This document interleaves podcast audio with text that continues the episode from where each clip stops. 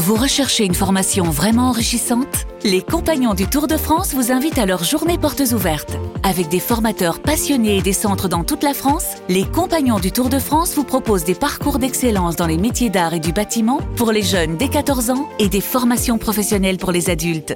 Pour connaître toutes les dates des portes ouvertes près de chez vous, rendez-vous sur compagnondutourdefrance.org.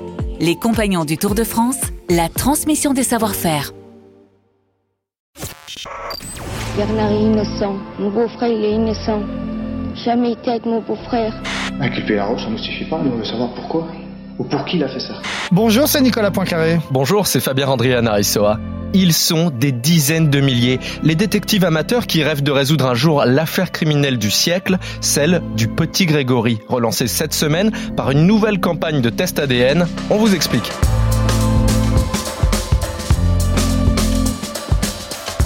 Jamais une affaire criminelle n'aura autant divisé. Sur les réseaux sociaux, comme dans la vie, les pro-Villemain et pro-Laroche tentent de prouver qu'ils ont réussi là où tout le monde a échoué, comprendre qui a assassiné le petit Grégory.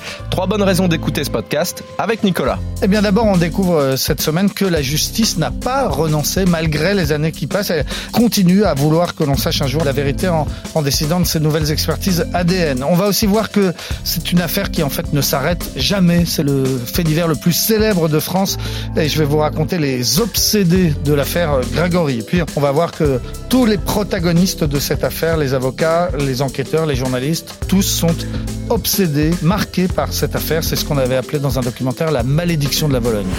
Expliquez-nous le monde. Un podcast RMC. Nicolas Poincaré. Fabien Randrian Arissoa.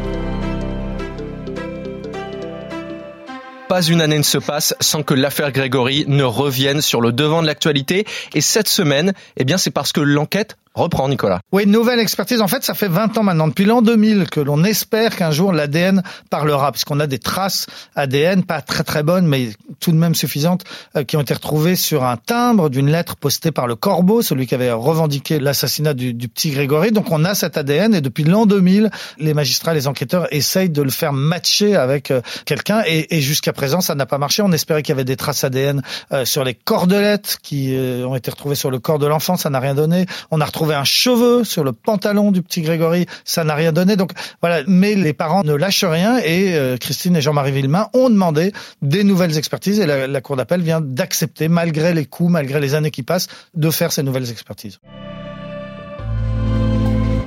Si depuis 20 ans toutes les analyses ont échoué, pourquoi est-ce que cette fois les parents Villemain mettent un peu d'espoir dans le fait qu'on puisse trouver qui a tué leur fils? Parce qu'ils voudraient qu'on utilise une nouvelle méthode d'analyse qui s'appelle l'analyse de l'ADN de parentel. C'est-à-dire qu'au lieu de chercher un individu, on cherche ceux qui peuvent lui ressembler d'un point de vue génétique, c'est-à-dire sa famille. On élargit le cercle des recherches. Ça avait marché dans une affaire criminelle célèbre, c'était le, le, viol et le meurtre d'une jeune femme qui s'appelait Elodie Kunik. On ne trouvait pas le criminel, mais on a fini par trouver son père, parce que lui, il était dans le fichier des délinquants, et du père, eh ben, on a trouvé le fils. Donc c'est l'espoir des parents Villemain de tout simplement utiliser cette nouvelle technique pour élargir les recherches. Et puis, ils ont aussi demandé, euh, ils ont donné une liste de 37 personnes dont ils aimeraient bien qu'on extrait l'ADN pour pouvoir euh, comparer aussi. Et cette demande a aussi été acceptée par la Cour. Donc maintenant, bah, les analyses vont, vont avoir lieu. On ne sait pas quand on aura les résultats.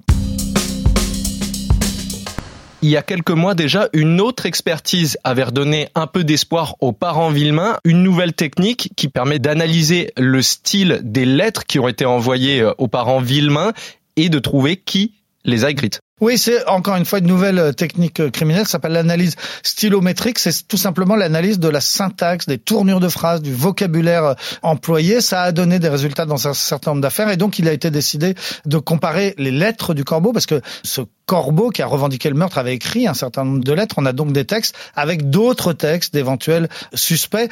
Donc ces analyses ont été lancées. On n'a pas de résultat pour l'instant. Ça montre surtout une chose, c'est que la justice n'a pas renoncé à, à résoudre ce mystère. Les magistrats de la cour d'appel de Dijon acceptent tout ce qui peut encore être fait aujourd'hui pour espérer pouvoir un jour répondre à la question qui a tué le petit Grégory?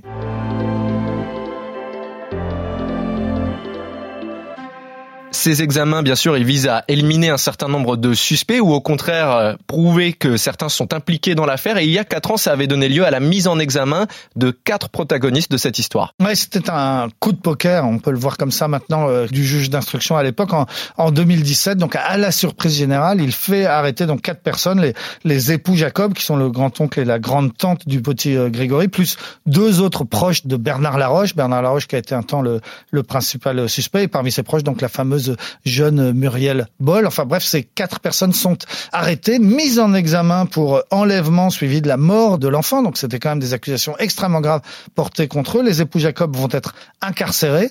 Et puis bah, malheureusement, cette piste ne va rien donner parce que, en tout cas, ces quatre personnes n'ont rien avoué, n'ont pas cédé aux pressions. Et puis ensuite, un vice de forme a été euh, découvert. Tout le monde a été libéré et les mises en examen sont, ont été annulées. On est revenu à la case départ. Tu parlais tout à l'heure de la malédiction de la Vologne parce que finalement, tous ceux qui enquêtent pour trouver qui a tué le petit Grégory finissent complètement obsédés par cette affaire. Oui, on le voit à travers les livres, par exemple, qui ont été faits, les enquêteurs, les gendarmes comme les policiers, l'avocat de Bernard Laroche qui a fait un livre très récemment encore, l'avocat de Jean-Marie Villemain, maître Moser, qui donc 36 ans après revient pour donner sa vérité, pour raconter tout ce qu'il a vécu auprès de ses parents, donc qui ont non seulement perdu leur enfant, mais connu la prison et été accusés pour la mère d'avoir tué son enfant. Enfin, tous ces gens-là, en fait, ce qui est frappant, c'est de voir que quand ils écrivent encore 36 ans après, bah, ils sont encore obsédés par l'affaire. Personne ne s'est remis de ce mystère non résolu. Et puis, sans parler des journalistes, il y en a une qui a été plus marquée que toutes les autres. Elle s'appelle Laurence Lacour. Elle était correspondante d'Europe 1 à l'époque. Elle a été très très marquée par cette affaire. Elle a écrit le livre référence qui s'appelle Le bûcher des innocents où elle elle raconte la folie médiatique et juridique, l'hystérie qui avait saisi tout le monde et elle n'hésite pas d'ailleurs à se dénoncer elle-même, hein, à raconter comment elle aussi a participé à ce vent de folie. Donc c'est un livre qui résume un petit peu tout ça. Et puis elle a écrit un autre livre qui est moins connu qui s'appelle Gendis Genda où elle raconte comment eh ben comment cette affaire l'a détruite elle aussi et comment elle a dû essayer de se reconstruire. Elle raconte notamment qu'elle a fait sous la pluie en plein hiver toute seule le chemin de Saint-Jacques de Compostelle, donc une sorte d'autoflagellation où elle marche pour essayer d'oublier cette histoire. Aujourd'hui, elle s'en est sortie. Laurence Lacour, elle a décidé de complètement décrocher, de ne plus en, parler. Elle, elle s'est désintoxiquée, mais il reste quand même pas mal de drogués de l'affaire Grégory.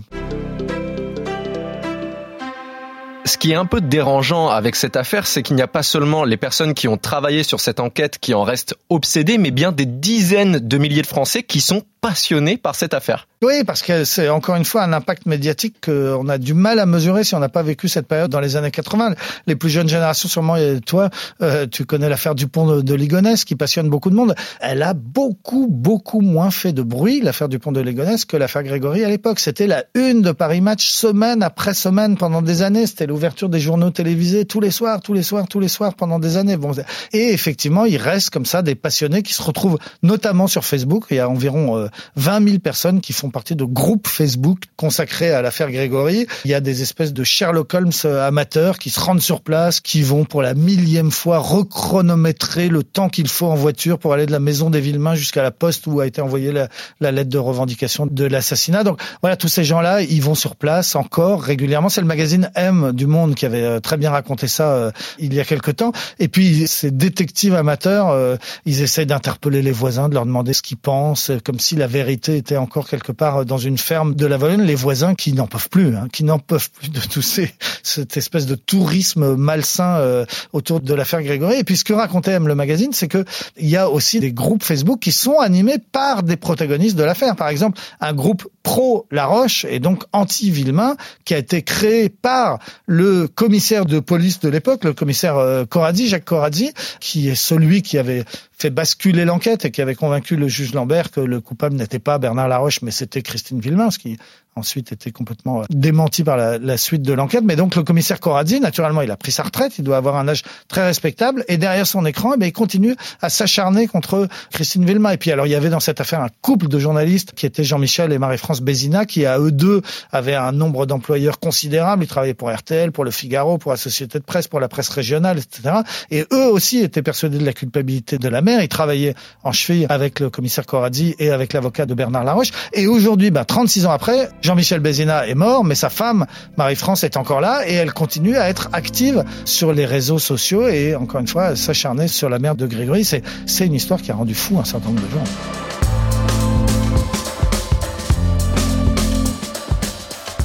C'est la fin de ce nouvel épisode d'Expliquez-nous le monde. Si ce podcast vous a plu, abonnez-vous. Nous sommes sur toutes les plateformes de streaming, sur le site et l'application RMC. Parlez-en autour de vous. Prenez soin de vous. À la semaine prochaine. À la semaine prochaine, Fabien. Retrouvez Nicolas Poincaré dans Apolline Matin. Tous les jours à 6h20 et 7h50 sur RMC.